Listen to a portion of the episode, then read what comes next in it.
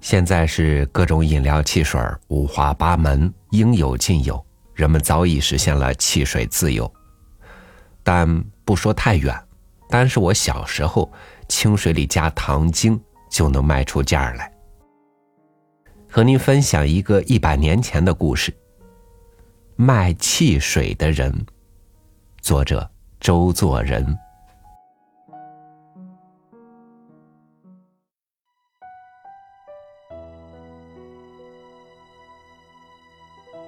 我的肩壁有一个卖汽水的人，在般若堂院子里左边的一角，有两间房屋，一间作为我的厨房，里边的一间便是那卖汽水的人住着。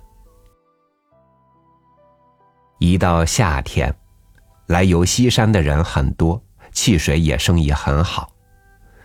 从汽水厂用一块钱一打取饭来。很贵的卖给客人。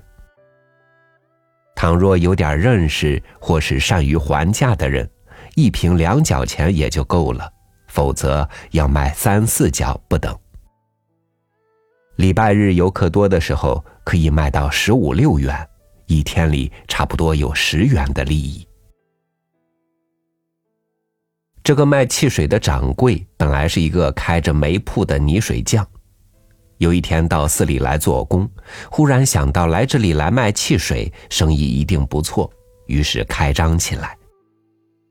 自己因为店务及工作很忙碌，所以用了一个伙计替他看守。他不过偶然过来巡阅一回罢了。伙计本来没有工钱的，伙食和必要的零用由掌柜供给。我到此地来了以后，伙计也换了好几个了。近来在这里的是一个姓秦的二十岁上下的少年，体格很好，微黑的圆脸，略略觉得有点狡快，但也有天真烂漫的地方。卖汽水的地方是在塔下，普通称作塔院。寺的后边的广场当中，筑起一座几十丈高的方台。上面又竖着五只石塔，所谓塔院，便是这高台的上边。从我的住房到塔院底下，也需走过五六十级的台阶，但是分作四五段，所以还可以上去。至于塔院的台阶，总有二百多级，而且很峻急，看了也要目眩。心想，这一定是不行吧。没有一回想到要上去过。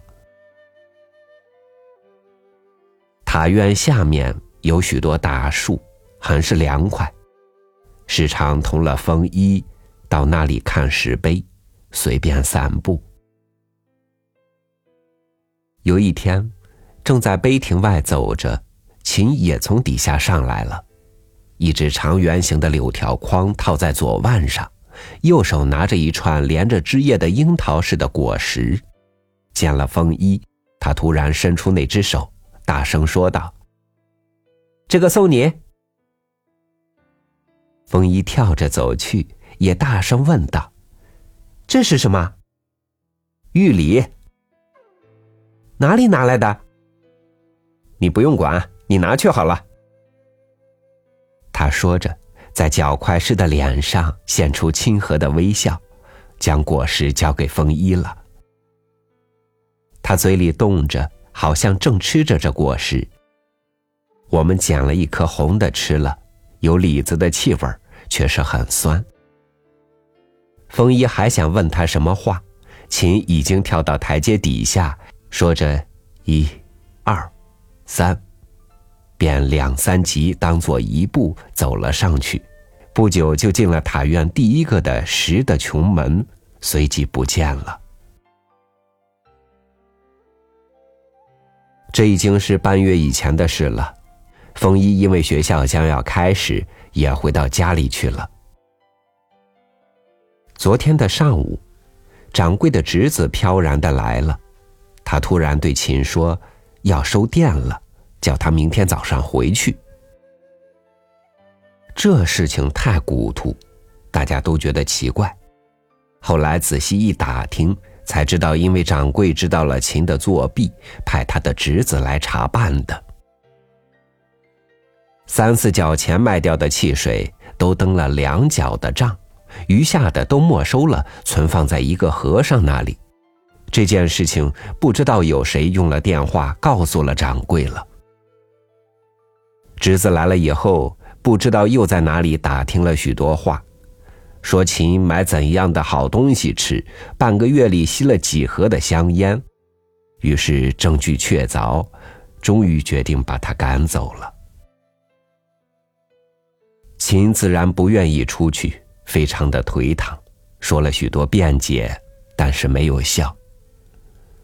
到了今天早上，平常起得很早的秦还是睡着，侄子把他叫醒，他说是头痛，不肯起来。然而这也是无意的了，不到三十分钟的功夫，秦悄然的出了般若堂去了。我正在有那大的黑铜的弥勒菩萨坐着的门外散步，秦从我的前面走过，肩上搭着背囊，一边的手里提了盛着一点点的日用品的那一只柳条篮。从对面来的一个寺里的佃户见了他，问道：“哪里去呢？”“回北京去。”他用了高兴的声音回答。故意的想隐藏过他的忧郁的心情，我觉得非常的寂寥。那是在塔院下所见的，扶着亲和的微笑的脚快似的面貌，不觉又清清楚楚的再现在我的心眼的前面了。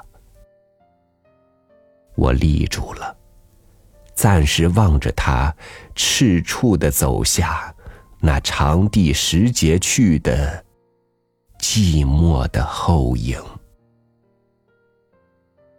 八月三十日，在西山碧云寺。这篇小品是今年秋天在西山时所作，寄给几个日本的朋友所办的杂志《生长的星之群》，登在一卷九号上，现在又译成中国语。发表一回。虽然是我自己的著作，但是此刻重写，实在只是译的气氛，不是做的气氛。中间隔了一段时光，本人的心情已经前后不同，再也不能换回那时的情调了。所以我一句一句的写，只是从别一张纸上誊录过来，并不是从心中沸涌而出。而且选字造句等等翻译上的困难也一样的围困着我。这一层虽然不能当做文章拙劣的辩解，或者却可以当做它的说明。一九二一年十二月十五日，复记。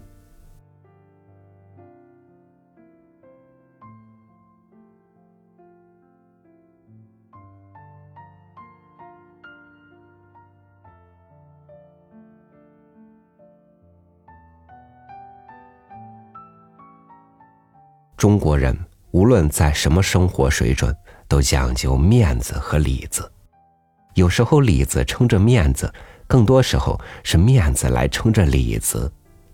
当然，也有人觉得面子里子通通不如票子。冷眼旁观，这世界，这周遭，有很多有趣的故事。感谢您收听我的分享，我是朝宇。祝您晚安明天见。